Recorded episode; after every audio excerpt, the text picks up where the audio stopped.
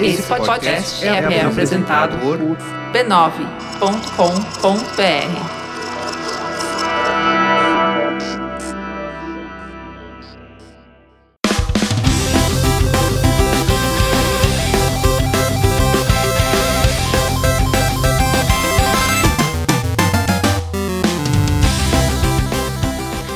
Ao vivo, Poco Pixel número 21, eu sou o Adriano Brandão, do meu lado tá o Danilo Silvestre, tudo bom? Tudo bom, beleza? Maravilha. Qual que é o tema de hoje? O tema de hoje é não assalte outros navios. Porque pirataria é crime. Isso aí. A gente vai falar um pouquinho sobre pirataria, sobre jogos de origem duvidosa, consoles de origem duvidosa, coisas chinesas, coisas paraguaias, coisas brasileiras. A gente vai comentar tudo sobre o submundo aí dos videogames. Vale lembrar que o Poco Pixel é um orgulhoso membro da família B9 de podcasts. Se você gosta de videogame antigo, escuta o Poco Pixel, mas também tem mais oito podcasts para vocês escutarem. Tem o Anticast, o Braincast, o Mamilos Cast, não, Mamilos, o Mupoca, o Spoilers Talk Show, o Zing, o Save Game e o Projeto Humanos. E quando todos eles se juntam, vira o Capitão Planeta. Bora debater? Bora lá. Bora.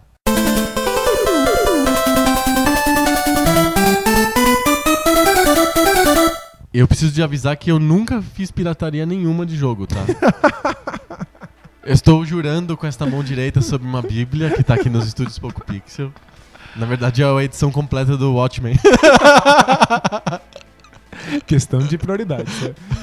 Mas eu conheço várias pessoas, vários amigos aí, realmente eram ávidos consumidores de jogos e até consoles e acessórios piratas, né? É, eu não tenho nenhuma história pessoal pra contar com pirataria. nem, nem eu também Mas não eu vou tenho. contar muitas histórias de um cara que é muito parecido comigo, que nasceu exatamente na mesma época que eu. Ele tem muitas causas com pirataria pra hoje. Exatamente. A gente vai tentando lembrando dos, dos casos que a gente escutou, a gente vai passando pro pessoal aqui que tá escutando a gente. Mas a gente mesmo ou não? não, não, no pirataria já, jamais, de, de jeito nenhum, né? O seu primeiro videogame era um videogame licenciado oficialmente? O- o- eu não tive um primeiro videogame, mas outra pessoa muito parecida comigo.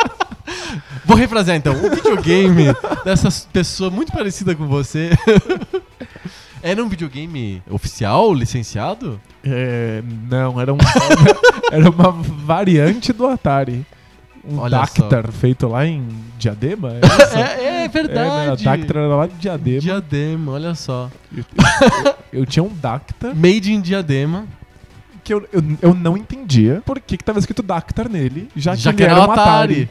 Mas chamava Dactar, Aham. embora fosse um Atari, eu não entendia muito bem. Tinha um controle di- um pouco diferente do, do, do, do controle que eu tava Acho que- acostumado eu a ver nos se eu outros não me Ataris. engano, pode ser que eu esteja pirando, assim. Ele tinha um tom de laranja do botãozinho que era um pouquinho mais claro do que o do botão do Atari mesmo. Ah, isso eu não, eu não saberia dizer. Mas ele era muito parecido. É, acho que tinha duas diferenças do Atari 2600 é, oficial, que lançou no Brasil sim. Ele era da Polivox, né? É, no, Atari não fabricava nada no Brasil, então ele foi lançado através dessa Polivox. E a Polivox lançou o Atari, era muito caro, era um, era um equipamento caro, poucas famílias podiam comprar um Atari. A Philips tinha lançado o Odyssey 2 também naquela época, oficialmente, né? Mas o que deu certo mesmo foram os clones de Atari. A gente pode discutir até depois se clone de videogame é pirataria ou não, mas de É fato. difícil, é uma, é uma região muito, muito, É muito cinza. cinza. né? Mas de fato, o o que a gente deve ter visto muito por aí eram Dactar, que era feito pela Milmar lá em Diadema, o Dynavision, que era feito pela Dynacon. Mas Dynavision é uma versão de Nintendinho, né? Não, mas te- é esse o, o Dynavision de Nintendinho é o Dynavision 2. O, teve o Dynavision de Atari, que eu me lembro bem porque ele tinha um controle que em vez de ser aquele piroquinha assim igual do Atari, ele era um, parecia um manche de avião Eu tinha. com um botão, amarelo. é. Isso, o botão amarelo em cima do da manopla, não não no, no corpo do controle que É. do Atari. Eu tinha um Dactar com um controle convencional de Dactar e um controle Do, do, Dynavision. Por quê? Isso. Não sei. E teve vários outros, teve o da CCE, que eu não me lembro agora que nome que era. Eu me lembro que eu tinha um de Nintendinho que era o Top Game, né? Não sei se de Atari, qual era o nome do, da CCE de Atari, mas certamente tinha. Mas tô chocado com isso. O Dynavision 1 era um Atari, o Dynavision 2 era um Nintendinho? Sim. Como se eles fossem, tipo, relacionados? Exato! A continuação. É a sequência. É a sequência do Atari e o Nintendinho, sacou? Genial. Muito bom. Não, é só. é então, no mercado brasileiro sempre foi assim. Por quê? Existia uma coisa chamada reserva de mercado de informática, a gente comentou em vários episódios sobre isso. Não era possível importar equipamentos de informática. Mesmo se eu quisesse pagar três vezes mais caro por um produto, não poderia. É, existia um impedimento legal de você fazer esse tipo de importação. Então, fica- o mercado ficava aberto para empresas fabricarem compatíveis. que é o nome que um nome meio jaguaras que se dá assim pra, pra o pirata, pro console não oficial. É o console compatível. É bizarro, porque é, é como se a pirataria fosse uma coisa institucionalizada mesmo. Exato. Mas é pra estimular o mercado nacional, Pa- né? é, pra os- aumentar a tecnologia. Isso, isso foi, isso foi criado pelo governo militar pra ver se surgia uma indústria nacional de informática. Em vez de ficar trazendo tudo de fora. né? eletrônicos, em vez de trazer tudo de fora. Então a gente tinha vídeos cassetes, televisores, fornos de micro-ondas, etc, etc, que eram todos made in Manaus, né? Tinha uma Zona etiquetinha de Franca. Zona Franca Ma- Manaus. Inclusive mesmo o Dactar, que era made in Diadema, na verdade ele era made in Manaus. A, a, a empresa Milmar era Diadema, mas a fábrica fazia tudo no, em Manaus. Sim. Porque os componentes podiam ser importados em Manaus e a montagem era Tinha que ser feita lá. Tinha que ser feita lá. Tinha uma vantagem fiscal de produzir isso na Amazônia. Pensa só, você tem que mandar um videogame de avião horas e horas, porque é longe pra dedéu, assim. Nossa, né? O É outro é país, enorme, né? Pois é. É virtualmente outro país. Então, tipo, tinha que ter muitas vantagens pra fabricar um negócio na Amazônia pra vender no mercado do Sudeste, né? E olha que o bizarro é um monte de empresas fazendo esses genéricos de Atari e o mercado entendendo eles como Atari. Sim. É, tipo, O mercado e as pessoas, né? é, eu achava esquisito que chamava Dactyl, mas eu sabia que era um Atari. É, não, é, É compatível. Eu acho que eles falavam, é compatível com Atari. Porque é muito confuso. Você faz isso hoje em dia eu, eu imagino isso um, ia ser um desastre. Ninguém Porque entendeu o que tem, o que você comprou. Porque a Milmar, ou a CCE, ou a Dynacon, eles vendiam jogos também. Não eram só empresas que vendiam os consoles compatíveis. Eles também vendiam jogos que eram compatíveis com os outros dos concorrentes também. Eu não tinha um único cartucho que fosse igual ao outro. É tudo Porque todos suado, os, assim. os cartuchos eram cada um feito por uma empresa. Eu lembro que o, o CCE, Aham. ele tinha um... Era mais redondinho, né? Ele era, ele era arredondado, mas ele tinha um furo no meio. Tinha um quadrado, assim, recortado no meio do cartucho que você podia passar a sua mão, assim, você podia atravessar Ah, ele. eu lembro Que era desse. supostamente pra você botar a mão. E puxar, né? E tinha um outro que era um cartucho que vinha com uma manoplinha pra você puxar ele pra fora. Sim. E tinha um- uns outros que eram até, pareciam mais gordos, assim, que tinham umas, umas chavinhas que você Esses escolhia eram os cartuchos jogo. multijogos. E- Tinham quatro ou seis jogos que você podia uh, co- escolher por um seletor múltiplo, assim. E eu, eu lembro que eu tinha um cartucho que era inclinado pra trás, assim, anguloso, que ele tinha, ele tinha uma certa inclinação. que raio isso? então, acho que o, o pessoal do design pirava, é, assim, né? Mas eu- é, a gente comprava um cartucho cada hora de uma empresa diferente. exato. E a gente sabia, sei lá como, sei lá, pelo cheiro, a gente sabia que era Atari. Não, e o mais legal é que, de alguma maneira, a gente foi criado no Atari, principalmente por esses jogos compatíveis. e eles, os, os nomes mudavam, os, as capinhas mudavam, não eram iguais. Então, um podia chamar tênis, o outro podia chamar tênis championship, é, o outro Era era, o mesmo- karatê, era o mesmo outro, jogo, é. o outro era taekwondo, é o mesmo jogo. Então, tipo, essa pirataria, entre aspas, acaba criando uma multiplicidade de títulos que são dos mesmos jogos, embalagens pros mesmos jogos, ilustrações pros mesmos jogos. É uma multiplicidade de nomes pro mesmo console, de nomes pro mesmo jogo e a- de aparências diferentes pras mesmas coisas. Pensa num console do Phantom System. O, o, o Phantom parece o quê? O Phantom parece um Atari 7800, que é o, é o console de terceira geração da Atari, que não vingou, mas é, o Phantom ele é igual a um, um Atari 7800, com controles iguais do Mega Drive. Gente, é, é o suco de tamarindo do Chaves. né? Parece limão, mas é morango com gosto de tamarindo. Hoje o cenário de pirataria é muito focado nesses stands de chineses que tem em várias cidades aí, que corredores assim com um monte de stands um do lado do outro e as pessoas compram capinha de celular, carregador, cabinho, controle sobressalente para videogame, os próprios videogames e coisas desse tipo. Na época, em 90, 91, a gente ia abrir umas lojas assim que eram lojas mesmo, assim, não eram stands com uma feira de stands uma do lado da outra. Não, eram lojas mesmo, fechadinhas e tal. E o cara não tinha pudor de vender o, o, o jogo pirata. Ele na loja ele vendia jogo pirata, não tinha problema nenhum na cabeça dele. Então, na minha cabeça infantil, nessa época, não fazia ideia de que era jogo pirata. Eu achava esquisito que cada, cada cartucho tivesse um formato diferente, mas eu achava que era, sei lá, estética. É uma coisa de variedade da vida. É, né? né? Puxa, as, as coisas vêm cada um num formato, né?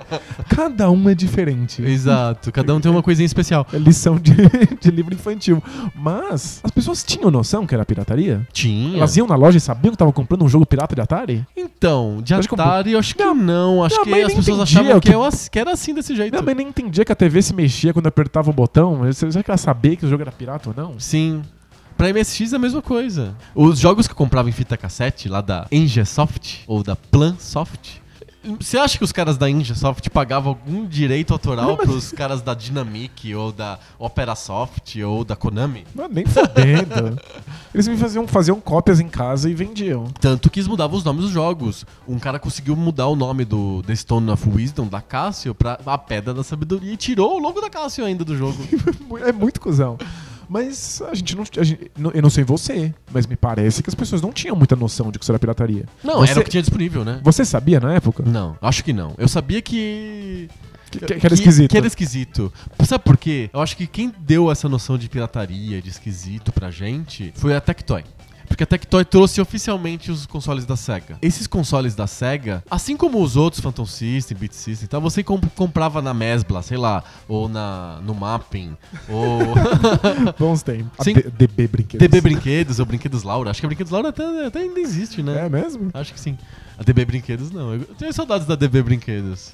Eu não, era tudo caro, não conseguia comprar nada. É, eu também não, mas eu gostava de andar ali, tinha um monte de brinquedo. Um eu do gostava do mapping, eu gostava de passear no mapping. Mapping é legal, venha Ah. correndo o mapping. Assistia um filme no, no- no primeiro andar, depois Tinha ficava- lanchonete. É, com, Tinha um sanduba muito ruinzinho, assim. comia, não- nem lembro o que era, assistia um filme e depois ficava andando no mapa inteiro fazendo compra. Era no mapping ABC, né? Era uma PBC. A gente ia nas lojas, na- no mapping, na Mesbla, enfim, e tinha os consoles da Tectoy e os jogos da Tectoy na mesma padronização. Você não conseguia comprar um jogo de Master System que não fosse da Tectoy. Você não conseguia comprar um jogo de Mega Drive que não fosse da Tectoy. Eles Agora, tinham a jogos da caixa, o é mesmo formato, tudo igual, o manualzinho. é. Exato. Quando você comprava, se você tivesse o Phantom System, você ia na loja e encontrava alguns jogos de Phantom System. Mas tinha, tinha também à disposição os jogos do Beat System, os jogos do Supercharger, os jogos de não sei o que, que do Top Game, Super Game, Turbo Game. Você tinha uma multiplicidade de jogos de Nintendo que falava, ué, por que do Master System só tem o da Tectoy e o do Nintendo tinha 200 tipos de fornecedores? E tinha outra coisa, esses, esses, esses jogos que a gente comprava de, de, de versões de Nintendinho, não tinha caixinha, não tinha manual, não tinha porcaria nenhuma, né? Você pegava lá o cartucho e pronto. Sim. Era esquisito que a Tectoy, va- valia uma história aí. Por que, que a Tectoy resolveu trazer esses jogos oficialmente pro Master? Porque era normal que os outros não fizessem isso, né? Todo mundo vendia a sua versão ali de boa. Sim, pois é. Eu, acho que eu já até contei aqui o, o, o cartucho do Tartarugas Ninjas que eu muito tinha, bom, né? muito bom. Que era a faixa, um um tinha uma faixa marrom, outro tinha uma, uma Óculos faixa- escuros. o- óculos escuros, outro tinha uma faixa tipo azul marinho e as armas eram um bumerangue, um, um tchaco de três pontas, um porrete. Melhores tartarugas É, ninjas. são os jabutis loucos, né? Gente, tipo, era muito disseminada essa cultura de você tá tudo bem, tá tudo em casa, todo mundo lança tartarugas ninjas, são jabutis loucos. Eu não acho que tinha problemas éticos, né? Não passava pra- pela nossa cabeça que tinha alguma coisa errada. Eles se apoiavam em duas coisas, eu imagino. Que o console era compatível, não era o mesmo, então ele não, ele não tinha exatamente o mesmo chip, não tinha o mesmo modelo de placa-mãe do Nintendo, ele era muito parecido, mas não era exatamente igual. Então tinha essa, esse balé aí Sim. jurídico, entendeu? É parecido, calhou de que ele roda os mesmos jogos. Vai que funciona, né? É. É compatível. Sim. E talvez, e aí, sei lá, tô pirando, não, não tenho informação sobre isso. Talvez eles tivessem acordos com algumas é, software houses. A Gradiente talvez conversasse com o cara lá da, da empresa do jogo X e pra poder lançar no Brasil, mas não com a Nintendo. Entendi. Falava com o cara do jogo lá e lançava. Mas eu tô falando da Gradiente, da, da Dismac, da Dynacon, da, da CCE. Talvez eles tivessem acesso aos jogos, dos- mas não a, a licença da Nintendo da pra lançar o jogo. Nintendo pra lançar o jogo e pra lançar o videogame, né? Então eles se apoiavam juridicamente assim. Não, do jogo eu tenho a licença. E do videogame não é o mesmo videogame. É totalmente diferente. Olha só a cara aqui. O, o- esse videogame aqui, ele é, de, é frontal e o outro videogame é lateral, não sei o que e tal. Entendeu? Tipo, tipo, Faz sentido. eles davam essa bicicleta assim pra dizer que não é o mesmo videogame, não estou copiando. E ó, pergunta pra você que deve ter mais memórias desse tempo do que eu, que eu era mais novo. Os jogos do, do, do Nintendo mesmo não tinham versão genérica, tipo Super Mario. Então, dessas marcas que vendiam no mapping, não. Então, e, mas, se Mas, co- ah, mas se você fosse na lojinha do centro da cidade, você ia achar o Super você ia Mario achar de, um bi- Super Mario de bigode fácil. roxo, é. É, exato. Não, mas tipo, no mapping. o cartucho do Super Mario era mais caro que os outros? Não tinha cartucho do Super Mario. Ah, não porque tinha? a Nintendo demorou muito pra vir pro Brasil. Então, mas não, não- Ela veio pro Brasil depois que o Mega Drive já tinha sido super sucesso com a Playtronic. Entendi, não, Que eles fizeram um acordo com a Estrela. não né? rolava um contrabando de cartucho o- oficial do Mario, assim. Não, não. A Nintendo lançou no Brasil através da Playtronic, os- o Nintendo, Nintendinho e o Super Nintendo, com as mesmas travas de segurança dos jogos americanos. Aí você comprava o Nintendo da Playtronic, você não conseguia rodar os jogos que você comprava na rua, na Galeria Pagé, vai, sei lá. Sabe, tipo, você não conseguia Tinha rodar aquele negócio. Tinha que eletricu- eletricutar o chip pra Você- funcionar. E você tinha que comprar um adaptador, você tinha que mandar pra um cara que transcodificava. Acho que era a palavra era assim que o pessoal falava. Transcodificava? É, desbloqueava, transcodificava, Destravava. destravava pra, pra você poder rodar os jogos. Só que eu nunca vi pirata de Master System ou de Mega Drive. Não, de Mega Drive tinha. Eu me lembrando bem, Master System eu nunca vi jogo pirata mesmo. Mas Mega Drive tinha bastante. Eu lembro que tinha uns cartuchos, hum, milhões de jogos em um de Mega Drive. De Super Nintendo. que você comprava na pirataria. Mas eu, o, o, o que me- eu lembro é que custava muito caro. Tipo, os cartuchos pirata nunca foram baratos, nunca foram acessíveis. Não mesmo. Tipo, talvez eles fossem mais baratos do que comprar oficial, mas não o Bem mais barato. Mas não o suficiente pra que fosse uma compra acessível. Eram duas coisas, né? Não tinha o oficial, muitas vezes. O Mega Drive tinha. O Nintendo demorou muito pra ter. Então isso gera demanda, Gera né? demanda e mais barato. Muito mais barato. Eu me lembro que eu comprava em umas lojas no centro de Curitiba, uns jogos de Nintendinho, que tinha o cartucho roxo, amarelo, verde, de tudo.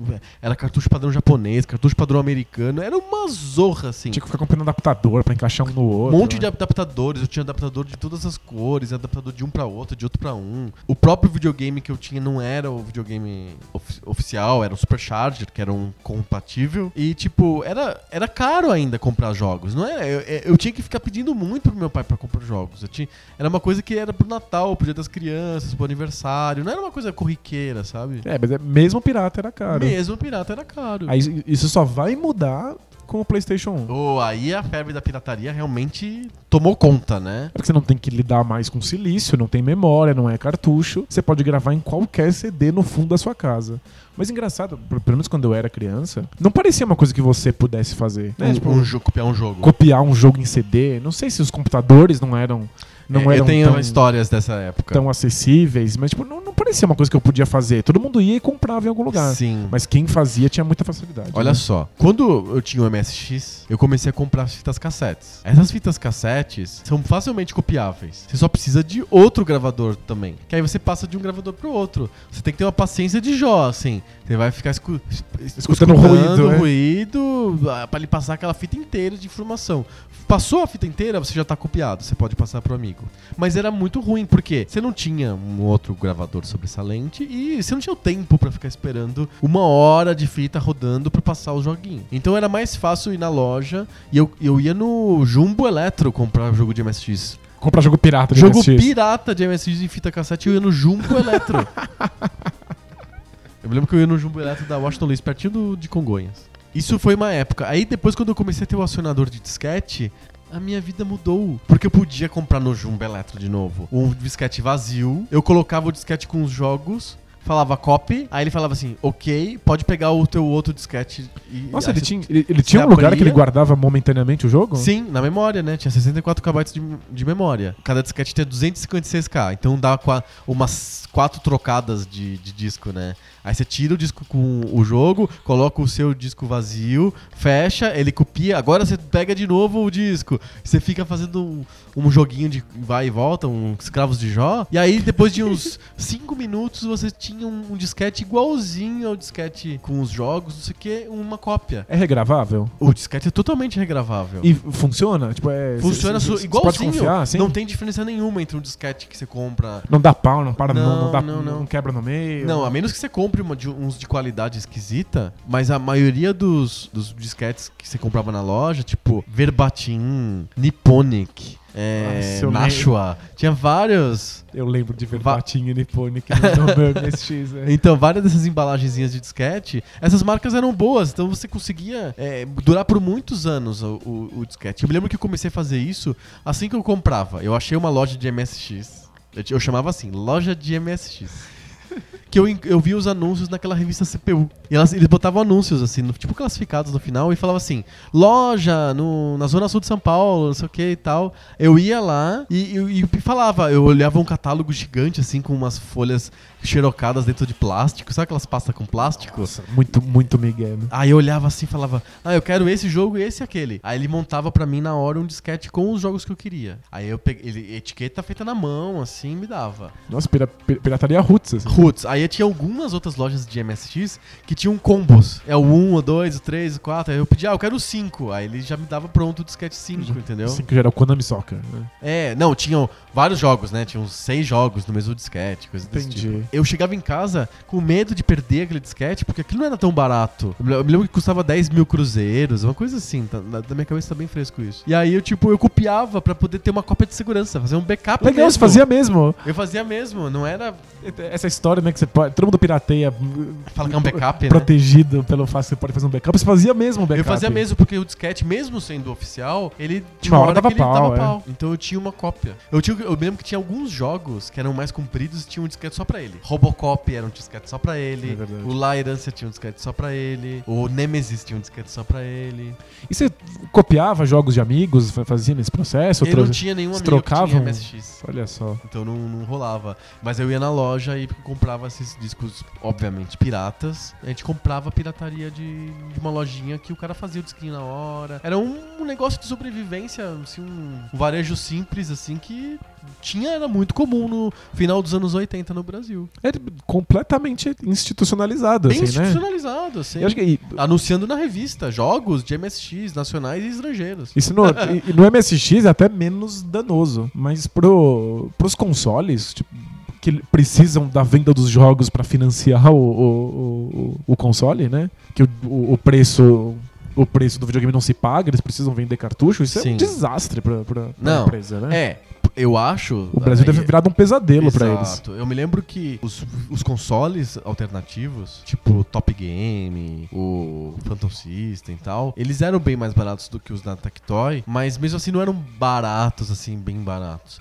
Eu acho que eles não eram subsidiados, eu acho que eles meio que se bancavam porque eles sabiam que o mercado de jogos era bem prostituído, que eles não podiam contar É, com os não- jogos da Gradiente com a marca Phantom System, entendeu? Ninguém ia comprar necessariamente o jogo da, da, da sua marca, você tá fudido. né? Sim, exatamente. Você tem que colocar jogos no mercado só pra, pra dizer que esses jogos existem e o cara não ficar com medo de comprar o videogame e não ter jogo nenhum, né? Exatamente. A gente falou muito de MSX e de Nintendinho, de Atari, mas eu me lembro que no PC a coisa era muito widespread pirataria. Era um negócio assim, descontrolado assim de pirataria. Eu nunca vi. Não, eu vi depois de um tempo. Até teve leitores que escreveram pra gente perguntando e tal. Tinha uma época que vendia-se jogos de PC nas lojas. A Brasoft trazia Sim, jogos de PC. Traduzia, Traduzia, dublava. dublava, legendava. Eu me lembro que o, o The Dig eu comprei original, o Red Alert eu comprei original. É, eu lembro. É, o FIFA, vários FIFAs eu comprei original, tudo da Brasoft. Ela foi uma pioneira nesse negócio de trazer software licenciado, legítimo pro Brasil.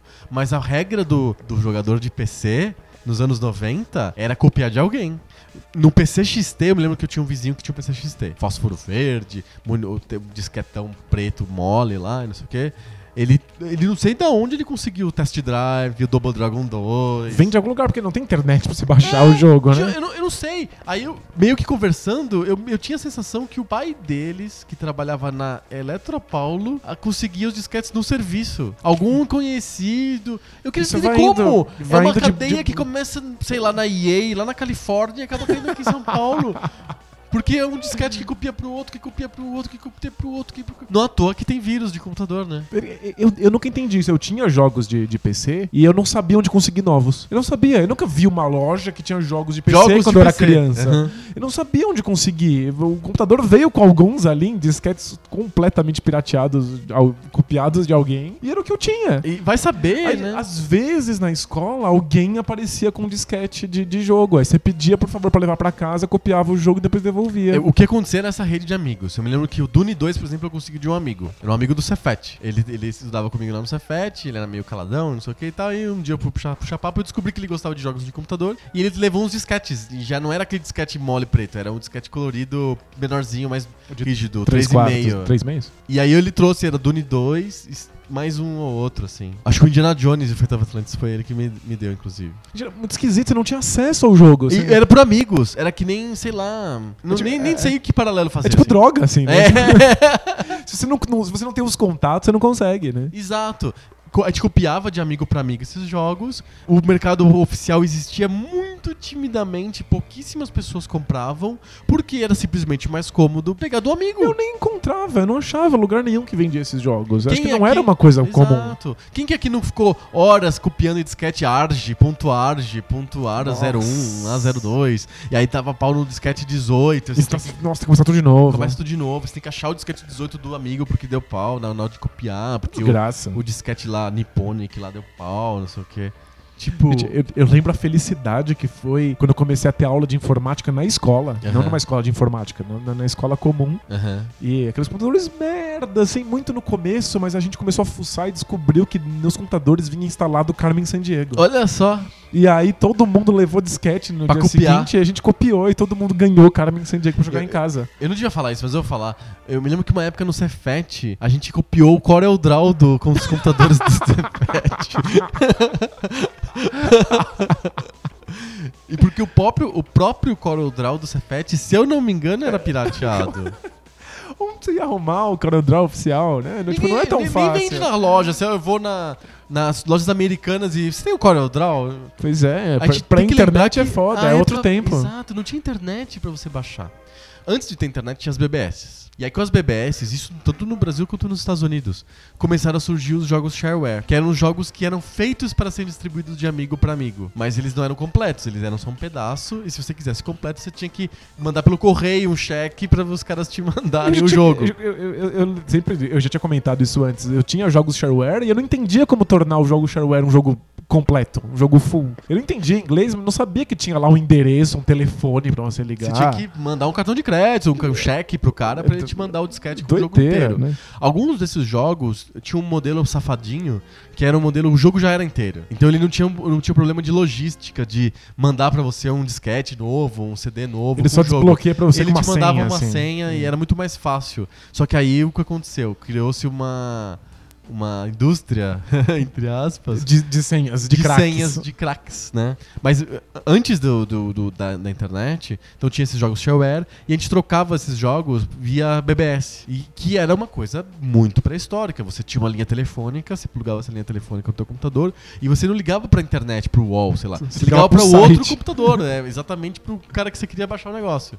E aí você ligava pra ele e ele mandava pra você, ou você baixava do computador dele lá o jogo lá. Eu lembro que um, um que eu gostava ba- de jogo shareware que eu curtia na época era um jogo chamado Wacky Wheels, que era um clone dos, do Mario Kart, com animaizinhos assim, em vez de Mario, Luigi e tal, eram bichinhos. Eu nunca ouvi falar desse jogo. Wacky Wheels. E se jogava só um pedaço dele. E só tinha uma, uma ou duas circuitos. Porque é shareware. É, o Pinball Fantasies foi um jogo shareware que só tinha um jogo do circo. Quando você baixava o shareware, só tinha o, o pinball, o fliperama do circo. Os outros do, do Silvio Santos, que a gente chamava de Silvio Santos, que era o, o de programa de auditório, o de carros, o de terror, eram, eram fechados, Mas a gente, que o que a gente tinha era completo. Sim. E de onde veio esse, esse, esse Pinball Fantasy? Alguém conseguiu, como conseguia os jogos da LucasArts que não eram shareware. O Manic Mansion, Day of the Tentacle. É, é tipo, co- é co- contatos.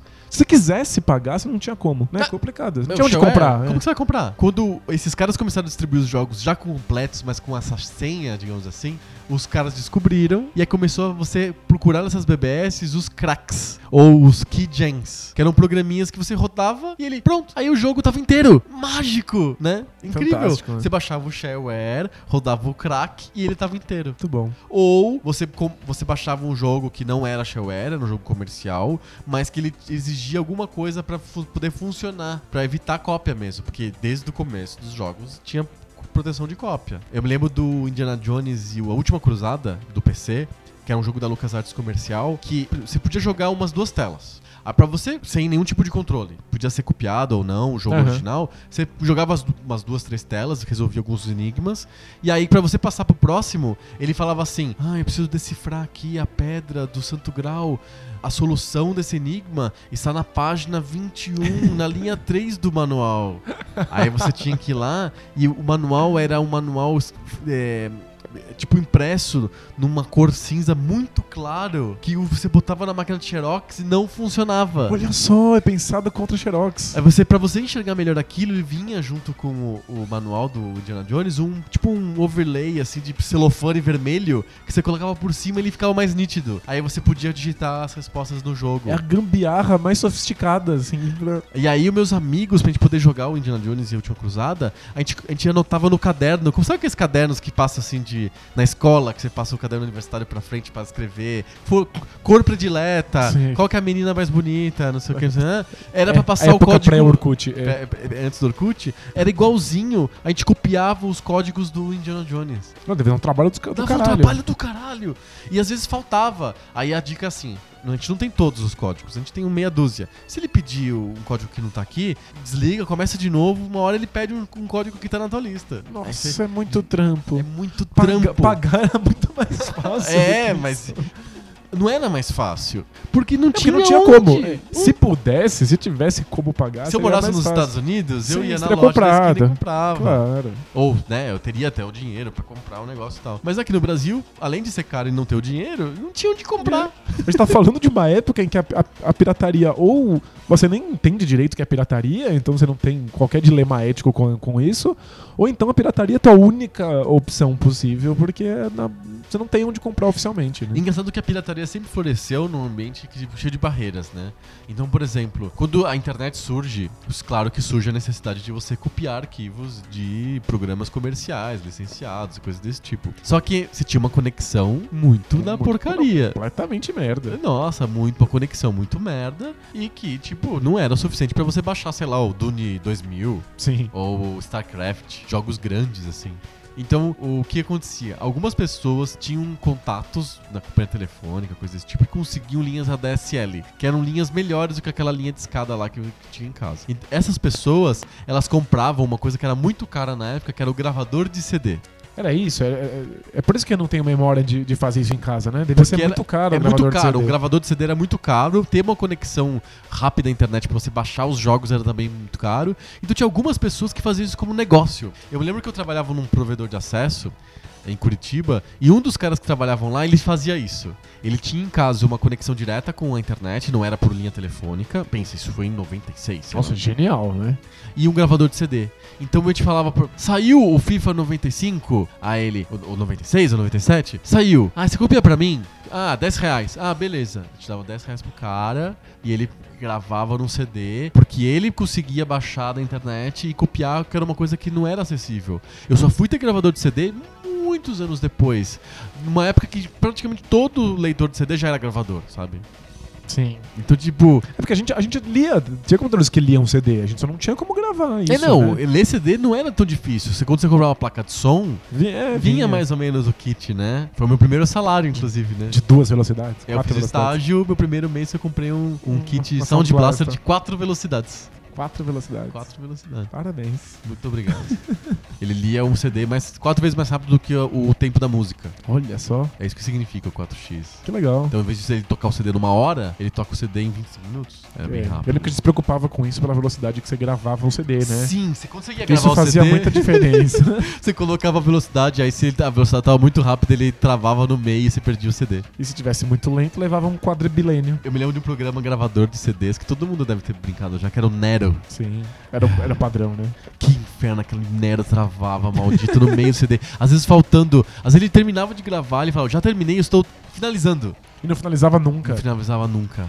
E aí você, não, perdi o CD, perdi os minutos. E tem você perdia, dava errado a gravação, você perdia o CD, tinha que comprar outro. Jogava né? fora no lixo. Não tem o que fazer com um CD já meio gravado. Não, não, tem, não serve pra nada. Eu, eu fico pensando a quantidade de tempo e esforço que eu perdi Com pirataria. com pirataria. É impressionante. Total, É, total. tipo, sem pirataria, a coisa é tão simples, funciona tão rápido. Era uma desgraça. Ficar tentando ir atrás de crack e, e gravando seu próprio CD. Era Nossa. foda. E eu me lembro dos programas que rodavam esses cracks. A gente, eu me lembro que tinha um site, que aí começou a ficar. A internet começou a ficar um pouco melhor, a gente começou a ter mais um pouco mais de autossuficiência, né? Pra fazer suas coisas. Sem precisar daquele amigo que consegue gravar os CDs e tal. A gente podia baixar o próprio jogo. Eu me lembro que alguns jogos eu encontrava. Eu me lembro que tinha os FTP Waters, que eram os FTPs onde você podia baixar software pirata. Os FTPs mudavam de IP, de endereço toda hora. E você tinha que entrar no chat e perguntar pro cara qual era o IP novo daquele FTP. Porque ele tá, ele tá fugindo. Ele tá assim. fugindo, então era uma coisa mesmo, uma puta aventura, assim, pra você baixar um jogo. Nossa, era mó legal. Às vezes era mais legal do que o jogo, assim. Você entrava no. falava com o cara, o cara ia te aceitar ou não dentro do grupo. Aí ele te falava o endereço, aí você baixava. Tem, Aí que- você... tem que falar o código secreto. É. Né? Está nevando na Sibéria. Exatamente. Você baixava o jogo, você- geralmente tinha o crack junto com o jogo desses que você baixava em FTP Waters. Aí você ah, descompactava, rodava o crack, às vezes não funcionava. Aí eu pensei, o que eu fiz de errado? E às vezes o jogo não era bom, tipo do Dune 2000, por exemplo. Me deu, eu me lembro que deu um trabalhão e tipo, não, não gostei. É, Se instalar jogos nos computadores sempre foi difícil. Tipo, não, não é tarefa fácil ficar instalando o jogo, fazer funcionar. Placa de som, não sei o que, o mouse. ad- adequar o- a O resolução que você precisa, se a placa de vídeo é X ou é Y. Se, se sempre foi treta, imagina na pirataria, que tem que Sim. ficar indo atrás do crack, E mais ter os é que- contatos. e- Eu, lembro que eu, eu me lembro que eu jogava sempre os jogos nas versões Redux, né? Porque pra diminuir o download, os pirateiros, os hackers, os, os caras que co- copiavam os jogos, eles, eles tipo, tiravam partes do jogo pra ele ficar menor, pro arquivo ficar menor. Então não tinha animações, não tinha Nossa. falas, não tinha nada, não Essa tinha era- cutscene. Essa era a maldição do Dreamcast. Conta do Dreamcast.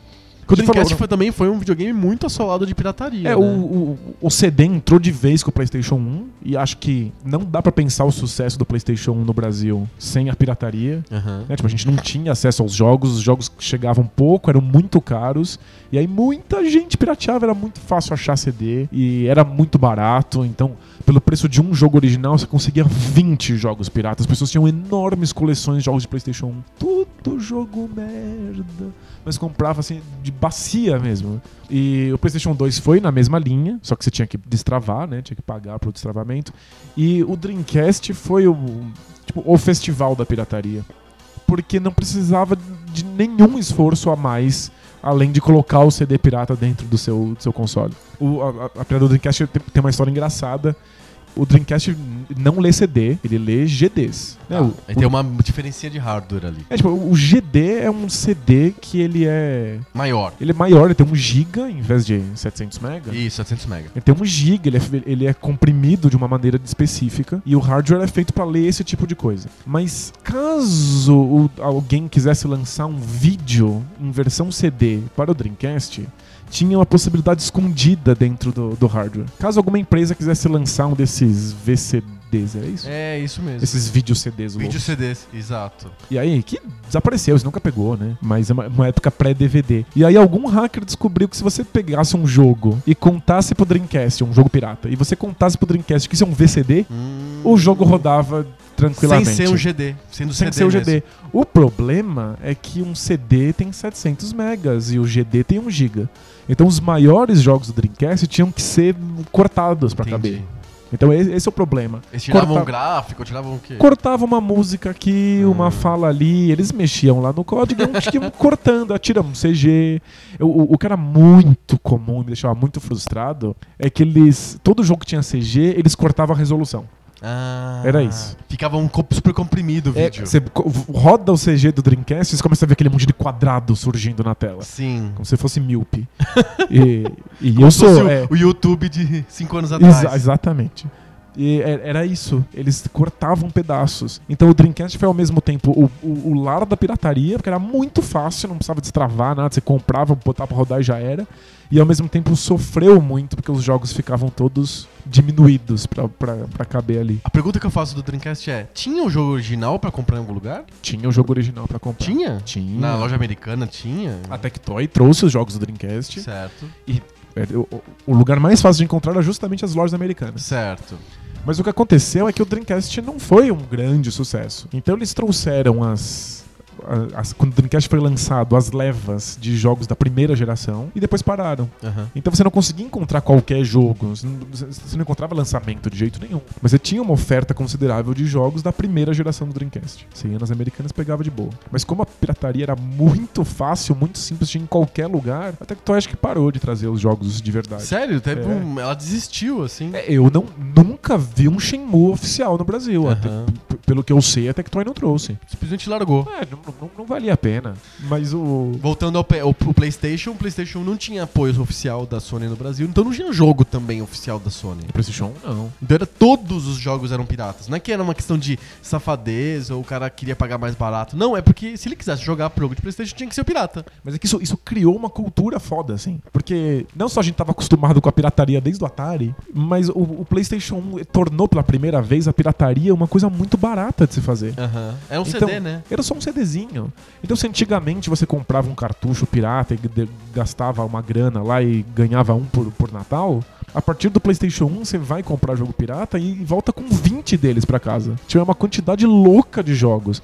E isso acaba. Isso muda a sua relação com o console. Uhum. Né? Tipo, não só você dá menos valor pro jogo. Sim, você joga. Ah, é só 5 minutos porque eu tenho mais uns 40 jogos É, aqui pra jogar. Ah, não gostei muito desse. Próximo. Ah, esse aqui até que é legal, mas vamos ver o próximo. E, tipo, criou essa, essa, essa relação meio consumista, assim, Sim. com, com, com os jogos. Mas também tirou do- da, da cabeça da, da, da minha geração, que jogava muito PlayStation 1. Tirou essa, essa noção de quanto custa um jogo de verdade. Tipo, de quanto custa pra desenvolver o jogo, Sim. de quanto custa pra que esse Qual o jogo esforço exista. que É. tá envolvido na criação daquilo, né? Aí qu- quando chegou, o- o- quando o PlayStation 2 passou a ter apoio oficial, a gente via, o jogo estava lá, 200 reais. A gente falava, tá maluco, eu nunca vou pagar 200 reais.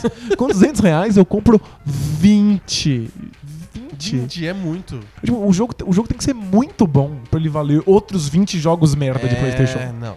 Então é- era muito difícil. O PlayStation 2 tinha apoio oficial, tinha os jogos disponíveis, uma coisa que não tinha no PC, que não tinha no Atari. E as pessoas não queriam comprar. As pessoas levavam o PlayStation 2 delas pra destravar, tinham Pra comprar os piratas. tinha uma, era um puta esforço. Eu lembro, não eu, O mas que uma você outra. perdia se você destravava o o PS2? Nada. Nada? Nada, nada. Simplesmente ah, nada. Ah, você perde a garantia. Não, ok, se quebrar você não pode mandar assistência. Você manda na mesma assistência que destravou o seu. Paga um pouquinho mais e. mas eu lembro. Eu não, né? Eu não destravei meu PlayStation 2, mas uma pessoa muito parecida comigo que destravou o PlayStation 2 e eu fui junto. Aham. É, você assiste o processo de destravamento. Não- O cara faz na tua frente. Faz na sua frente, assim. Na verdade, é uma linha de montagem, um monte de pessoas destravando o PlayStation 2, assim, Ô, tipo, louco. uns galpões loucos, assim, As de. pessoas. A, Gente que faz curso técnico, assim, faz. faz... a pessoa fica amarrada pela perna, assim, no lugar lá. E É, fica é, eu achei, eu achei meio deprê mesmo. Mas é o pessoal que faz eletrônica e ficava lá destravando. Sim. E você fica assistindo pra garantir que não vão pegar o seu, o seu console e trocar por outro. Pro outro. Todo mundo fazia isso. Porque, embora o jogo existisse oficial, ele tava disponível, a gente tinha sido treinado a pagar 10 reais no 10 jogo. reais o jogo. E comprar de bacia o jogo. De baci- É baseada total. Por que você vai comprar um? Compre uns quatro já. E aí o, o, o Brasil, do Atari ao PlayStation 2, virou esse pesadelo pras, pras produtoras. Pois é. Eu acho que a Tectoy é a única história de sucesso. É. E ela precisa ser analisada assim com muito carinho. É a única. Talvez a Microsoft agora um pouco, com É, então, o, o Xbox 360. Agora isso tá mudando, mas houve muita resistência. Por muito tempo o discurso foi: o Brasil não vale a pena. O Brasil e a Rússia, a gente sempre foi colocado no mesmo pacote. Que bom, é muito. É, você fica feliz assim? É, me dá uma certa angústia de É, estar no meio- mesmo pacote que a Rússia. Rússia. É. Porque nós, o, o mercado brasileiro e o mercado russo são famosos por serem mercados de pura pirataria. Sim. Por você não- motivos diferentes, mas são. Em que você não tem como competir. Tipo, não vale a pena você se esforçar, pagar os impostos e trazer a mercadoria. Sim. E aí algumas poucas empresas foram desbravando o mercado e tentando consolidar essa ideia do jogo oficial. E me parece que não no começo, mas no fim da geração do PlayStation 3, isso já estava completamente consolidado. Uhum. É que isso é engraçado. Mas o, o PlayStation 3 e o Xbox 360 chegaram mais ou menos juntos no mercado. O 360 teve pirataria muito rápido e o PlayStation 3 não. Eu me lembro que era um, foi um evento quando alguém conseguiu rodar jogo não oficial no PlayStation 3. Mas, Foi, nossa, o cara conseguiu. mas aí deu tilt na cabeça do brasileiro. Porque o brasileiro queria pirataria, mas ele já tinha vindo de uma longa relação de amor com o PlayStation 1 e o PlayStation 2. Então ele queria pirataria, alguns compravam o Xbox 360 Só causa só pela pirataria. Mas uma enorme quantidade de compradores queria o PlayStation 3 pra continuar a relação que ele criou com os Com consoles anteriores aham. por causa da pirataria. E o PlayStation 3 não pirateava. Então começou gente que comprava um joguinho por ano, começaram a, a- a- a- a- É isso aí. Começaram a surgir grupos de troca. Você joga Jogos o jogo, termina, troca.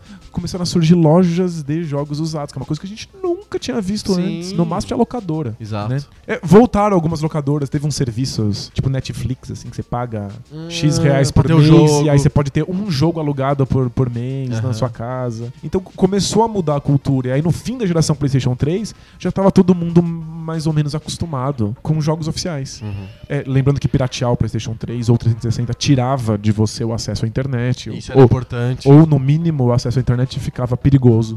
É, o cara podia pegar você, né? É, o, o 360 bania pessoas, assim, nas- Uhum. em datas comemorativas. Sério? Era, era tipo Natal, Dia dos Pais, Dia da Independência, vinha os lotes de banimento. Olha só, aí você não podia jogar mais na live. É, você ficava. Eles falavam assim, quando, quando a, Microsoft percebia que você tinha feito merda, você ficava flagueado. Você Hum. ganhava uma marca, tipo a marca de Caim, assim. Você... E aí no, no, no dia. One strike, né? Isso. E aí naquele feriado que você tava louco pra jogar, vem as listas de banimento e aí. pff, Tá adeus. fora, quicado. Aí quando você mais você é expulso. E aí as pessoas foram escolhendo ter a internet e aceitar os jogos do PlayStation 3 que elas queriam e ab- começando a abrir mão da E pirataria. as pessoas se acostumaram a comprar jogos de 200 reais. Foi isso. E eu acho que tem outra coisa também que diminuiu bastante a pirataria, no meu, no meu ver. A, a questão da internet, que por um lado, no começo, facilitou e foi o vetor da pirataria lá em 98 e tal. Hoje, ela, ela salva o oficial porque a pessoa não precisa comprar mais o jogo físico, ela pode pagar um pouco menos pelo jogo online, ela pode comprar na Steam, jogos de É. outros, outros O desenvolvedores. Steam é uma história bizarra de sucesso porque ninguém achou que ia dar certo no Brasil. Principalmente no mercado. O, o- se a gente pirateia console, os números que a gente tinha de pirataria no PC eram exorbitantes. Exorbitantes. Eram maluquice, assim. Sim. Ninguém Não, era, comprava nove- jogo de era PC. 95% do. E aí o Steam veio pro Brasil e falou assim, não vai dar certo. Ninguém vai comprar jogo oficial. Mas aqui é barato, é acessível. O Steam instala pra você, você não tem que ficar se preocupando se vai funcionar, se não vai funcionar, se tem crack Baixar ou o crack. não. Você simplesmente aperta, ele baixa sozinho, ele já cataloga. Essa facilidade começou a atrair muito o mercado. E, é claro, a política de preços do Steam. O Steam cobra muito mais barato no Brasil do que em qualquer outro lugar do mundo. Uhum. A loja Steam brasileira é a mais barata do planeta. Então, e isso somado a as mais pessoas têm cartão de crédito, os jogos estão disponíveis globalmente, então você consegue, na maioria das vezes, baixar o jogo, o mesmo jogo que está nos Estados Unidos, que está na Europa, que está no Japão, você consegue baixar também aqui. Existe a oferta e você tem a facilidade de, de- e costume de comprar jogos pela internet, ou coisas pela internet, ou comprar aplicativos pro celular ou pro tablet. Tudo isso criou uma cultura que essas microtransações são não só viáveis e possíveis, mas também são desejadas. As pessoas querem fazer essas transações pequenas. Comprar um jogo de 5, 10 dólares, 15 dólares. É viável. É viável. E tornou viável toda a cena indie. Né, eu, eu- eu sempre lembro do caso do, do criador do Lone Survivor, que se endividou inteiro pra fazer o jogo. Acho que levou 3 ou 4 anos pra fazer o jogo. Um jogo indie de terror. Ele se endividou inteiro, acabou o casamento, passou fome. Tipo, ele, ele precisa dessa grana. O jogo custa 8 reais, sabe? Se você não mandar esse dinheiro, esse cara tá fudido. Então, viabilizou essa cena indie o Sim. fato de que a gente paga. É que eu ainda fico meio surpreso como a, a gente paga 200 reais num jogo original. Isso tá completamente instituído no Brasil agora. Não, e pra mim é muito, muito absurdo isso. É muito caro e as pessoas realmente pagam. E 10 anos atrás, isso era.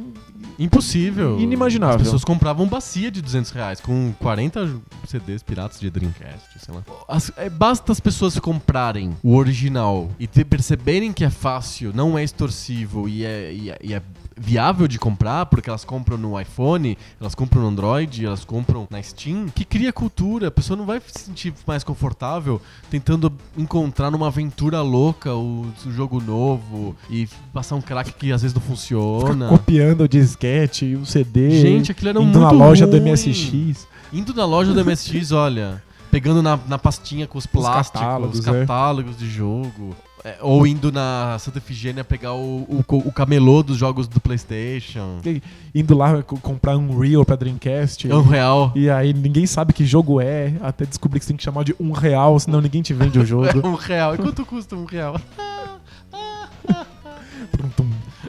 Agora que a gente tá no, tá, tá no, no, Tá no B9. agora tem que fazer Maronada. maronada. Pirateamos muito já? Eu tô tranquilo, mas um, um amigo meu muito com- parecido com, com- comigo tá, eu tô com a consciência encrencado. tranquila, eu nunca pirateei nada, eu só contei aqui em primeira pessoa é, relatos que foram passados pra mim por amigos próximos. Mas de outros tempos, em que a pirataria muitas vezes era a teu única, única possibilidade de acesso ao jogo. Exatamente. Bora pro debate de bolso? Bora, bora lá. Bora!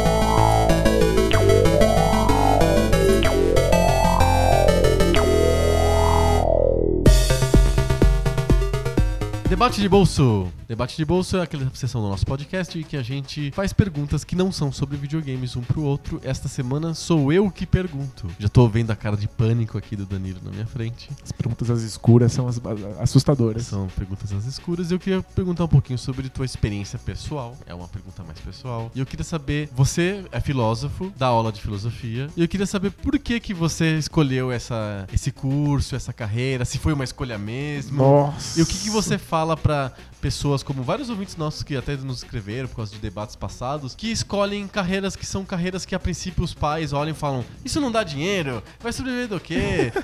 o que, o que, você fala pra essas pessoas? Dê uma mensagem de esperança e luz pra elas. Ou não. Filó- Filósofo dando mensagem de esperança e luz? Não, não rola.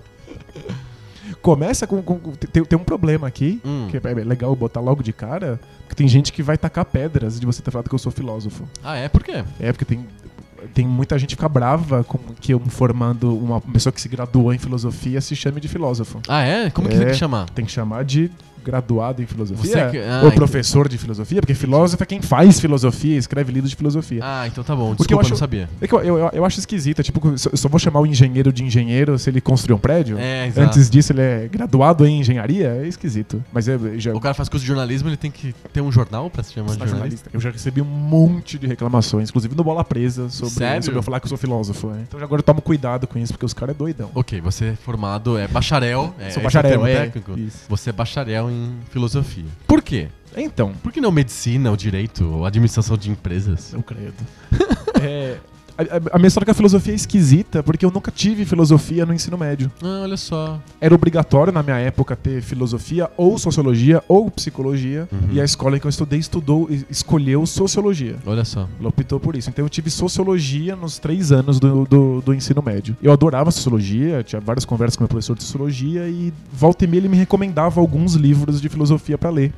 E eu tive um ensino médio pouquíssimo convencional, em que eu era chato, muito chato, a ponto de que alguns professores preferiam que eu não tivesse dentro da aula e deixavam que eu ficasse zanzando pela escola, fazendo o que eu quisesse. Essa é boa. Eu Ô, ficava- Danilo, você é meio. Você faz umas perguntas meio chatas, então você quer, por favor, ir no, no pátio lá, ficar, sei lá, fazendo qualquer coisa? Uma vez, é, uma, uma aluna, uma, uma garota que estudou comigo, que tava fazendo cursinho, ao mesmo tempo que o terceiro médio, tava desesperada pra passar no vestibular. Eu fiquei atazanando o professor de geografia. Por que, que ele tava dando pra gente umas questões climáticas, ao invés de falar de algum evento político que tinha acontecido no dia anterior? Ah, tá. O professor ficou muito irritado porque o evento político que tinha acontecido no dia anterior não ia cair no vestibular e a questão climática ia. E eu atazanei tanto que a garota que estava desesperada com o vestibular começou a chorar na sala. Ela teve uma crise de choro. porque ela queria ter matéria, porque ela precisava passar em engenharia. Aí Tava uma pressão Uma louca pressão pra passar no louca, vestibular. na- a- aquela panela de pressão explodiu, ela começou a chorar. E aí chamaram a diretora da escola, que veio botar panos quentes. E ela queria saber por que, que eu tava atazanando. E eu falei, olha, isso aqui não me interessa. Eu tô tentando fazer a aula ser minimamente mais interessante. e aí. A diretora falou: não tem problema. Quando não for interessante, você não precisa ficar. Eu estou te dando a permissão de você não ficar na sala Se de aula. livrou do problema. É isso, ela se livrou do problema. Comunicou minha família, a família falou ok. E aí eu passei a, a ficar pelos gramados da escola, na- nas aulas que eu não gostava.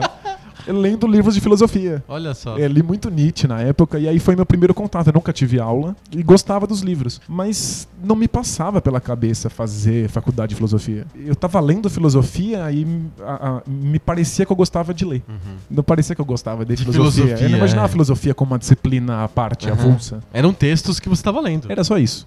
Então eu não, eu não prestei vestibular pra filosofia, eu prestei pra história a princípio. Mudei de ideia depois, fui pra letras, fiz faculdade de letras por uns anos. É, quantos anos de letras? Fiz três anos de letras. Nossa, quase tudo. Não, imagina. Aí você fez três anos, mas não três anos É- periodizados. É, no, no- no- no meu terceiro ano eu resolvi sentar e ver quanto faltava. Ah, entendi. Aí eu falei, putz, não tô na metade, então já era. Não- eu não gostava do curso, foi, um- foi muito frustrante pra mim. Minha experiência na letras foi, foi muito ruim. Eu fiquei meio sem, sem caminho. Eu sabia o que eu não queria, não o que eu queria. Uhum. Eu não queria profissões convencionais. Eu não queria ficar sentado num escritório. Eu queria alguma coisa que fosse verdadeiramente crítica, que envolvesse algum tipo de arte. Eu queria ler, eu queria escrever. Como letras não tinha funcionado pra mim, Aham. não queria mais a letras, não sabia o que fazer. Voltei a ler filosofia, percebi que aquilo me dava muito prazer, que eu que gostava daque- daquele tipo de pensamento crítico. Eu sentia que a letras tinha pouquíssimo rigor. Era um, Uhum. era um curso muito de. O que, que você acha desse poema? Aham. E aquilo me deixava doido, assim. E aí eu resolvi dar uma espiada na filosofia, era o prédio do lado Sim. da letras. E eu resolvi ver como é que era. Dei uma olhada em quais eram os textos que se lia na graduação, dei uma espiada em como era o modelo das aulas e percebi que era aquilo que eu queria. Eu, eu entrei na faculdade de, de filosofia sem ter muito contato com a filosofia. Eu conhecia poucos autores e eu imaginava simplesmente que eu encontraria algum tipo de rigor teórico, que era aquilo que eu, que eu procurava. Na minha cabeça, com sorte, alguma coisa eu aproveitaria daquilo. Só uma pergunta de ordem prática. Aí você saiu do curso de letras e fez outro vestibular pra filosofia? Como que você fez? Não, então, eu poderia fazer isso, Aham. mas eu simplesmente prestei uma, uma transferência interna. Ah, tá. A transferência interna é quase inviável nos cursos muito concorridos, porque Uhum. tem pouquíssima desistência. Perfeito. Mas a, a filosofia, volta e meia, é a campeã de desistência da, da, da USP. É, quando perde, perde pra física. Entendi, porque são, É. uma- são cursos muito puxados, muito São- difíceis. É que a, a pessoa não, ela não sabe muito bem o que ela vai esperar, né? Aham. Tipo, ela, você entra em física achando que vai ser física do ensino médio e toma uma porrada de física teórica Sim. e já era. E filosofia, você acha que vai ficar lendo uns livros, daí quando você vê, o negócio é muito mais profundo. Tem muita desistência. Então eu fui. Uma pela, prova. pela transferência. É uma prova super simples, é uma prova, uma redação, uma, uma entrevista. Inclusive você conversa com professores da filosofia pra eles verem se faz sentido você estar indo pra lá. Uhum. E então eu passei por transferência. Na minha cabeça, alguma coisa eu iria aproveitar. Algum tipo de rigor teórico eu iria ter. É importante lembrar que eu já tinha já tinha aceitado já há uns anos que eu seria professor. Por causa das letras. Sim, eh, já estava na minha mente. Eu convivi com muita gente que fazia letras e não queria ser professor. E a gente ficava pensando, o que, que, que vai ser, né? A piada interna era que ia virar, ia virar letreiro. Let- Fazer letras do supermercado. a gente pensava mais em letreiro do tipo, compra e vende ouro. Ah, sabe? sei. Homem, homem, É, homem, homem placa, Homem é. placa. Porque não é isso, a pessoa tá na letras e não quer ser professor, não sobra muito. Então eu já eu era muito interessado em, em- em educação e pedagogia quando tava no ensino médio e sentia que eu não me encaixava ali. E Aham. eu queria pensar outros modelos de educação. Então eu, eu, eu pensei em história, depois em letras, eu queria ser professor. E aí não me importava muito do que. E aí a filosofia me parecia um lugar em que eu aproveitaria melhor e ia poder ser professor depois. Aconteceu de eu me apaixonar pela filosofia. Me apaixonar num, num nível em que eu conseguia até superar um curso muito merda.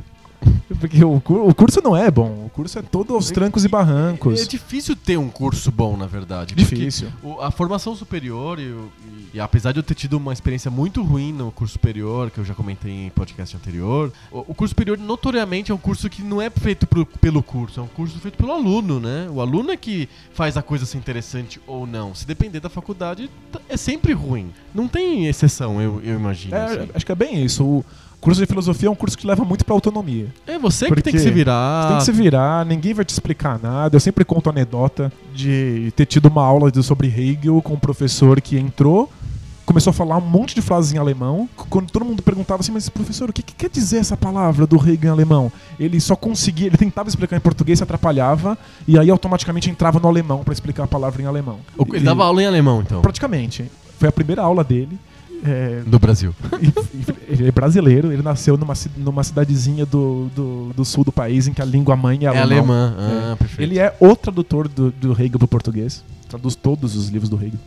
Uma honra ter aula com ele, mas o cara é um desastre, não dá pra entender nada do que ele fala. E aí, quando acabou essa aula, a primeira aula dele, que ele falou quase só em alemão, ele terminou e perguntou assim pra sala: "É, Alguém tem alguma dúvida? Aí a sala inteira caiu na gargalhada e ele saiu puto batendo os pés. Essa foi minha experiência assim, com o curso. Como resultado, eu tive que ir atrás dos textos do Hegel, eu formei um grupo de estudos, eu debatia duas horas por dia do texto que eu tinha que ler do Hegel, porque se, se dependesse do professor, tava fudido. Não ia entender porra nenhuma. Nenhuma. E fui vendo as pessoas desistirem porque não é formato escola. É, a pessoa tá pensando que vai ser uma continuação do segundo grau. é, ela acha que um professor vai entrar e expli- Vai explicar. explicar pra ela a história da filosofia. Aí você entra lá, a filosofia não é em ordem cronológica. O primeiro filósofo que eu tive foi Descartes, o segundo foi Spinoza, o terceiro foi Hegel. Até no, faz sentido. no terceiro ano eu fui ter uma matéria de filosofia antiga. é. Então é tipo. É, geralmente a gente pensa que tem que começar já com os, re- os gregos, né? Mas eu acho até que começar com o Descartes faz muito sentido. É o Hegel, ele mesmo diria que todo começo é um começo. Não faz a menor diferença onde você começa. É, pode ser. Porque qualquer lugar que você começa pressupõe um monte de coisas anta- é atrás. verdade, tem Você razão. começa com Mesmo com os gregos, é. É, ele- eles estão falando aquilo porque eles estão negando os pré-socráticos, os pré-socráticos estão negando alguma coisa atrás. É, verdade. E o Descartes está fazendo um novo começo, mas isso é um novo começo porque ele nega antes os escolásticos. Faz então, sentido. tanto faz onde você começa. Mas, tipo, não tem uma ordem cronológica, os professores não falam a sua língua. É, os textos Teve são... casos, outros casos de professores que não, não se comunicavam em português? Te- Tem um brasileiro, professor de lógica, que passou... Falava em matematiquês e não conseguia falar Não, mais a língua. Ele passou, ele é um dos grandes nomes da lógica no mundo e ele passou duas, três décadas no, no- na Inglaterra, Uhum. dando aulas lá. Diz a lenda que ele nunca se comunicou muito bem em inglês, assim, que ele é uma pessoa muito tímida, que tem dificuldade de encarar salas de aula. E quando ele voltou pro Brasil, ele não falava mais português direito, ele tinha É, esquecido. é um o. Aldair, você lembra do Aldair? o Aldair, o zagueiro da seleção de 94, ele, ele, ele foi jogar na Itália. Ele não E a- aprendeu Aí italiano. ele não aprendeu italiano e esqueceu o português, então ele não falava mais. Me- Ele- me- melhor história. Fazia grunhidos e gestos. E aí esse cara tinha que falar português, mas ele não falava mais português direito. Somado isso à vergonha, ele parecia uma máquina de código Morse. Ele entrava na sala de aula e fazia assim... "Ah, hum, ah, ah, hum, Era o hum, disquete, era o disquete carregando. A lógica... ah, é, é, hoje eu... ah, hum." Era- eu, não- eu assisti uma aula, não, não consegui voltar para as outras. Você não E- precisa de fazer as aulas, desde que você faça os. você tem que As provas, os, os os trabalhos. trabalhos, sim. Você tem que ir atrás dos textos, se dedicar. É um curso, inclusive, que te dá um dia. Tem um dia na grade que não tem aulas. Só pra você. Tá previsto que esse dia, que é um dia de estudos, tem que ir pra faculdade, mas você não assiste aula nenhuma, só porque você leia os textos. Aham. Então, foi um curso que me levou pra autonomia. Então, calhou de eu me apaixonar pelo, pe- pela filosofia, pelo tipo de pensamento, pelo rigor do pensamento. É, me encantei com vários filósofos. Gostei desse ambiente de, de autonomia, assim, de ter que criar grupos de estudo, ir atrás. Mas o curso em si é muito ruim. As Aham. aulas são ruins, os professores são fracos. Tem alguns grandes professores, mas. Eu, eu, eu achei um curso incrível, mas muitos dos meus amigos que se formaram em filosofia não sabem o que fazer depois. É, é, é, era isso que eu ia falar. É. O ele- é o curso, essa é a, a ciência, é a, é a disciplina da filosofia e a vida. Então, é, eu entrei na filosofia achando que aquilo ia ser útil pra mim na vida. Eu não tava pensando no mercado de trabalho. Eu achei que o, o Uma rigor. coisa que você pensa depois. Eu, eu, eu sabia que eu ia ser professor. Uhum.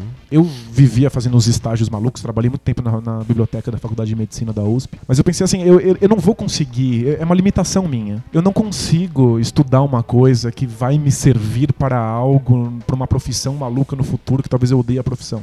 Eu não consigo. Eu fiz filosofia achando que aquilo ia ser útil para mim, como pessoa, que aquilo ia me ajudar de alguma maneira. Mas eu tinha a segurança de que no final, se eu quisesse ser professor, estava tudo bem. Foi isso que aconteceu. Antes mesmo de acabar a faculdade, eu comecei a dar aulas de filosofia para ensino médio. Eu amo dar aula, eu amo ser professor. E para mim funciona. Professor ganha pouco? Ganha pouco. Mas paga as suas contas. Uhum. É, é, é, Tem uns amigos que comentam que professor não, não, não morre de fome.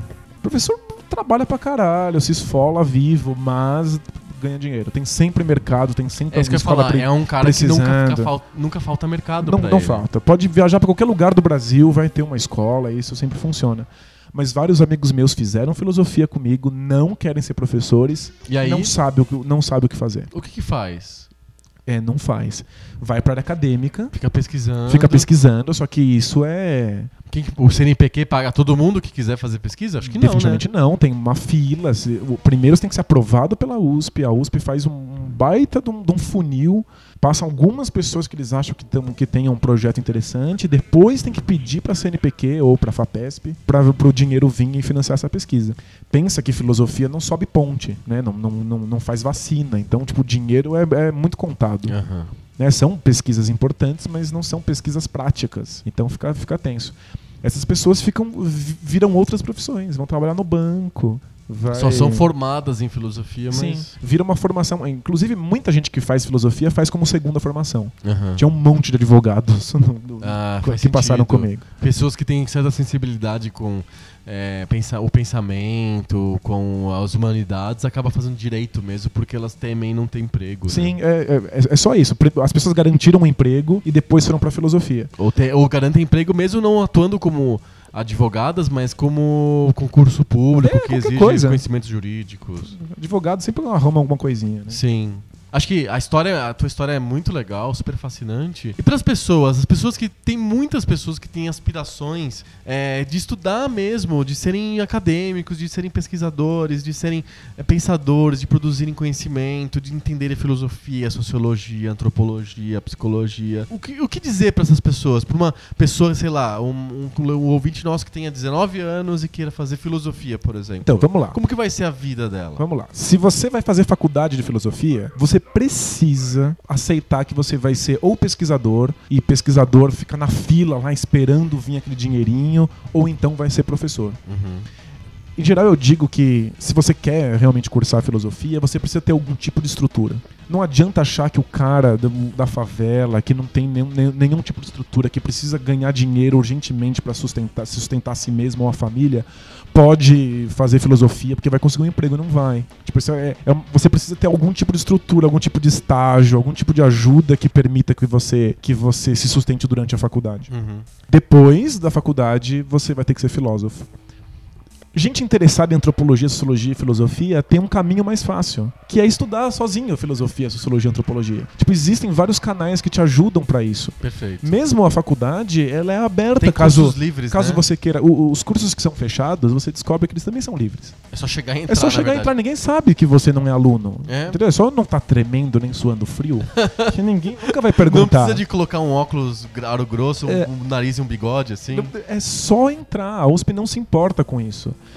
Eu, eu lembro uma anedota quando eu, eu fiz chinês na Letras Olha por um só. tempo.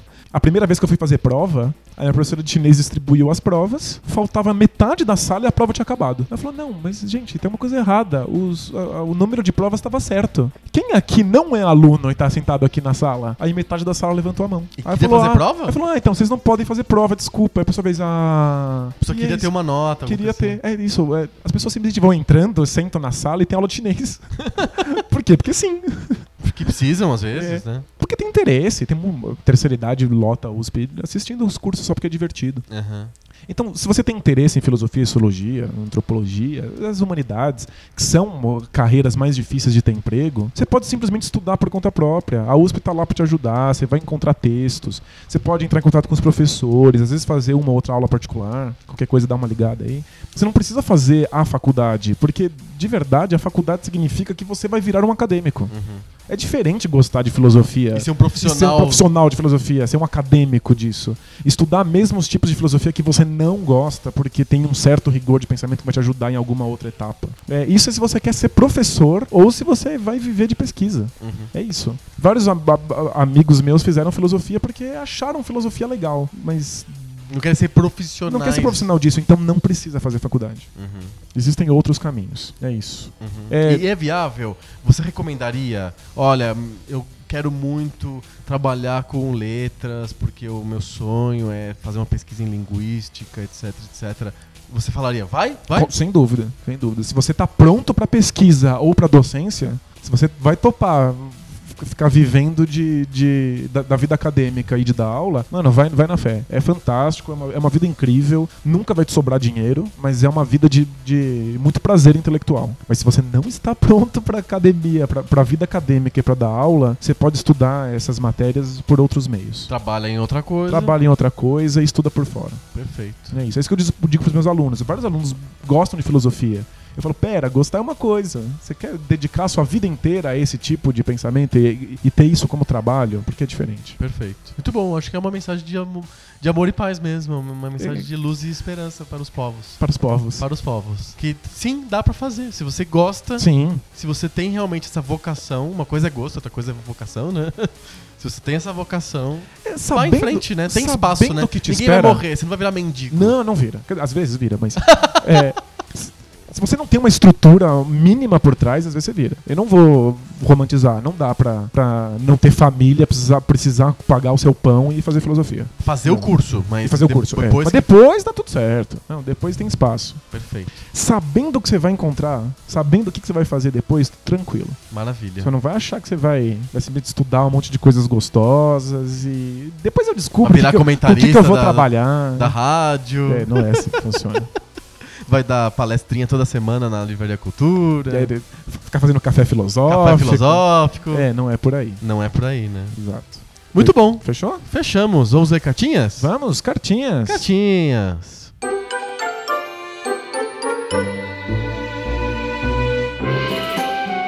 Cartinhas. Cartinhas. Cartinhas? Ué, cartinhas? Cartinhas. Não temos cartinhas hoje porque a gente ainda não inventou a máquina do tempo. E eu não vou conseguir ler as cartinhas porque a gente ainda não recebeu cartinhas sobre o programa anterior. Eu não estou aqui. Apesar de estar aqui, eu não estou aqui. Isso é um programa filo- problema filosófico, Pois você é. pode até refletir sobre isso. Paradoxos do espaço-tempo. Enquanto você, ouvinte, está ouvindo esse programa, eu estou de férias, estou descansando e não estou podendo gravar. E a gente não vai poder acompanhar as cartinhas que vocês têm mandado pra gente. Então, Você não ligou le- para Adriano. Ele não está aqui nesse momento. Exatamente. Mas deixe o seu recado. Você pode falar com a gente mesmo assim. A gente quer escutar muito o que você pensa, ler sua cartinha, ler seu comentário. Tem um monte de canais pra vocês entrarem em contato com a gente. Tem, vamos lá. Tem o site do PocoPixel, pocopixel.com. Tem o site do B9, onde você vai lá na seção de podcasts, encontra junto com a família B9 vários podcasts e tá lá o PocoPixel. Você pode mandar um recado no Twitter, pro Twitter arroba PocoPixel, e pode escrever pra gente no Facebook, o Facebook, facebook.com barra PocoPixel. Se você quiser, você pode até comentar no SoundCloud, onde a gente coloca os nossos episódios em som. Lá no soundcloud.com barra PocoPixel tem você- os lugares pra você comentar. Se você for ultra hipster, você comenta no SoundCloud.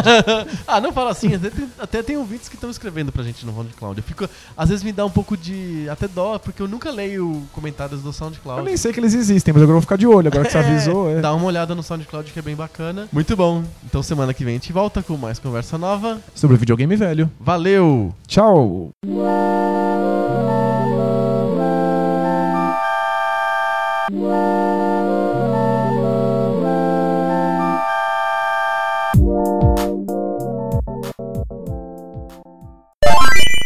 Eu fui lá no mercado, pedi um Atari, veio um Dactar e. Você ou o seu amigo, que era muito parecido com você? Eu, eu, eu pedi pra, mas eu, pra dar pra esse meu amigo.